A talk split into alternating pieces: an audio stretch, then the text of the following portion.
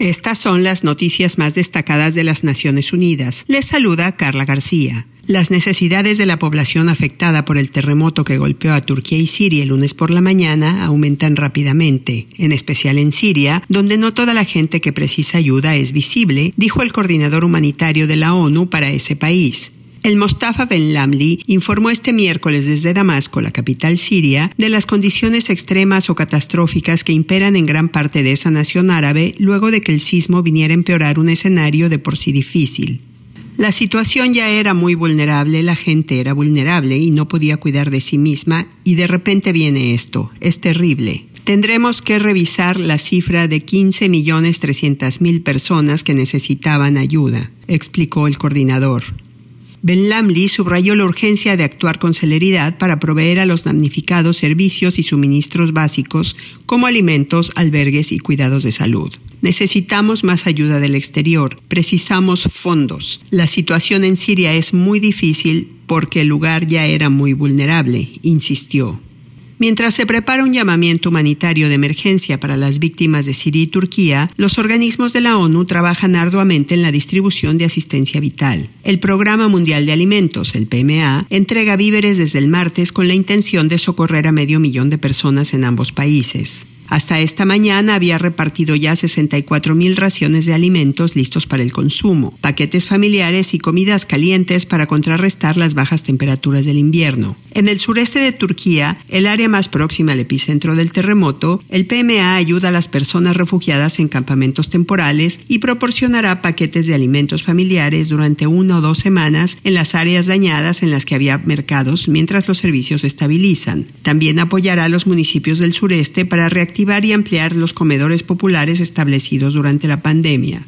En Siria, el PMA ha entregado raciones listas para comer y comidas calientes diarias a 38.000 personas alojadas en albergues y ha informado que tiene suficientes alimentos para 125.000 personas en el noroeste del país, donde el 90% de la población, o 4.100.000 personas, dependen de la asistencia humanitaria.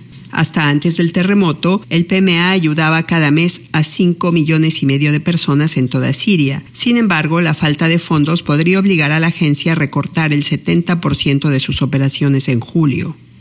Y en otra emergencia humanitaria, la ONU y sus socios solicitaron hoy a la comunidad internacional de donantes 2.600 millones de dólares para ayudar a 7.600.000 personas en Somalia en 2023. Casi la mitad de la población somalí, es decir, 8 millones y cuarto de personas, requiere asistencia humanitaria y protección inmediata para sobrevivir la amenaza de una hambruna que llegaría entre abril y junio si la ayuda vital no se mantiene y si la próxima temporada de lluvias no proporciona agua suficiente como parecen advertir los pronósticos. El coordinador humanitario de la ONU para Somalia, Adam Abdelmullah, dijo que la hambruna pudo evitarse en 2022 gracias a los esfuerzos de las comunidades locales y al aumento de la asistencia humanitaria, pero alertó que millones de vidas siguen en juego. Somalia se encuentra devastada tras cinco malas temporadas de lluvia consecutivas y la sequía más larga y grave de su historia reciente, que ha desplazado a más de 1.400.000 personas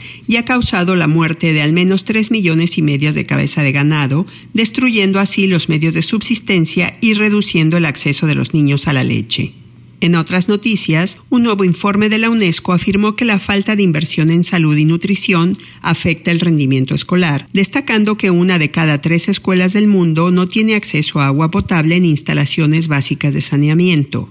El estudio, elaborado en conjunto con el PMA y UNICEF, asevera que la provisión de salud y nutrición en las escuelas incentiva a los niños a asistir y a permanecer en los centros de educación. Como ejemplo de esto, cita que las comidas escolares aumentan las tasas de matriculación y asistencia en un 9% y 8% respectivamente. La UNESCO indicó que si bien 9 de cada 10 países invierten en programas de salud y nutrición escolar, estas inversiones son desiguales según la región y que a menudo resultan insuficientes frente a las necesidades. El informe concluyó instando a los gobiernos nacionales y a la comunidad internacional a aumentar las inversiones en salud y nutrición. Y hasta aquí las noticias más destacadas de las Naciones Unidas. Se despide Carla García.